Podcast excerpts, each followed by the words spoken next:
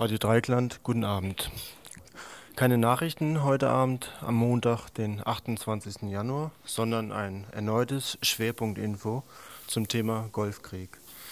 Der Golfkrieg, der seit mehr als zehn Tagen im Moment andauert, mit schätzungsweise vielleicht mehr als 500.000 Toten inzwischen durch die Bombardierung der USA, Frankreichs und Großbritanniens.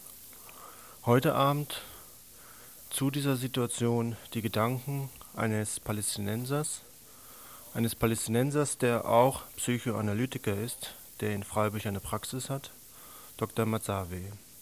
Dr. Mazawe ist Palästinenser aus Israel und er war vor etwa fünf, sechs Tagen auf einer Veranstaltung in Freiburg und Gedanken dieser Veranstaltung, die er dort geäußert hat, heute Abend hier in dieser Sendung.